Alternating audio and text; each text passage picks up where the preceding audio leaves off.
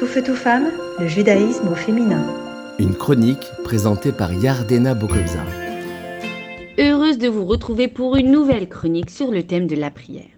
Le docteur André Newberg a étudié les effets de la prière et de la méditation sur le cerveau humain. Les résultats de recherche ont apporté une preuve de la puissance de la prière comme une arme de guérison. Certains changements s'opèrent au niveau des neurotransmetteurs dans la zone cérébrale au moment de la prière. Les éléments chimiques dans notre cerveau qui aident à libérer la sérotonine, la dopamine et certaines de ces hormones peuvent aider à soulager des douleurs, réduire les chances d'avoir de l'hypertension, de l'anxiété et de gagner en bien-être. Et quels sont les bienfaits de ma prière? Pourquoi Dieu aurait-il besoin de ma prière? Lorsque l'on prie, on s'adresse à Dieu, comme un enfant se livrant à son Père miséricordieux, à n'importe quel moment, pour n'importe quelle raison. Qu'elle soit ordinaire ou essentielle, nous levons nos yeux, nous épanchons notre cœur en reliant ainsi notre âme avec le Créateur par le biais de la prière. C'est Ezra le scribe, au retour de l'exil de Babylone, qui institua avec la grande assemblée les trois prières quotidiennes en hébreu. Chaque patriarche a introduit son caractère prédominant dans la prière qu'il a instituée. La prière est un commandement positif donné par Dieu. Comme il est écrit, tu serviras Dieu de tout ton cœur et de toute ton âme. Ce service du cœur, c'est la prière.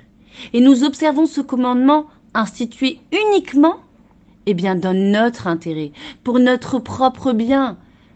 Car la prière, eh bien, nous fait prendre conscience quotidiennement que nous dépendons entièrement de Dieu, que la vie est un cadeau et que tout est possible pour lui.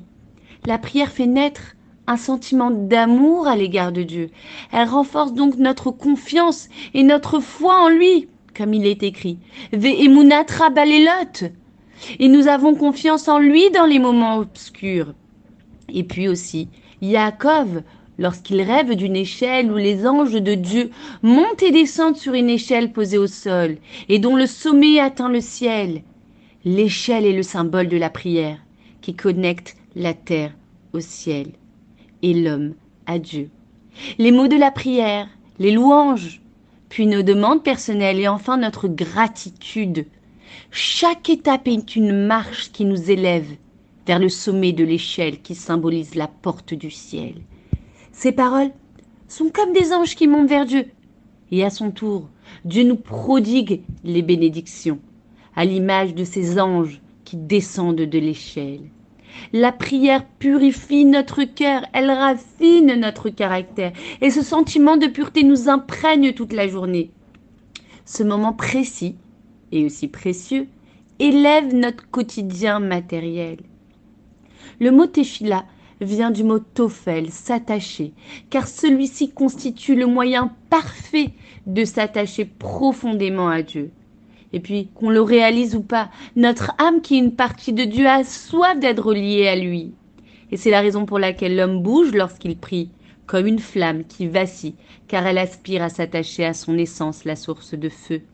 Je souhaite que toutes vos prières soient exaucées, et puis qu'elles délivrent nos prisonniers, qu'elles ramènent nos soldats sains et saufs, à la maison et puis qu'on retrouve le shalom dans le monde. À bientôt.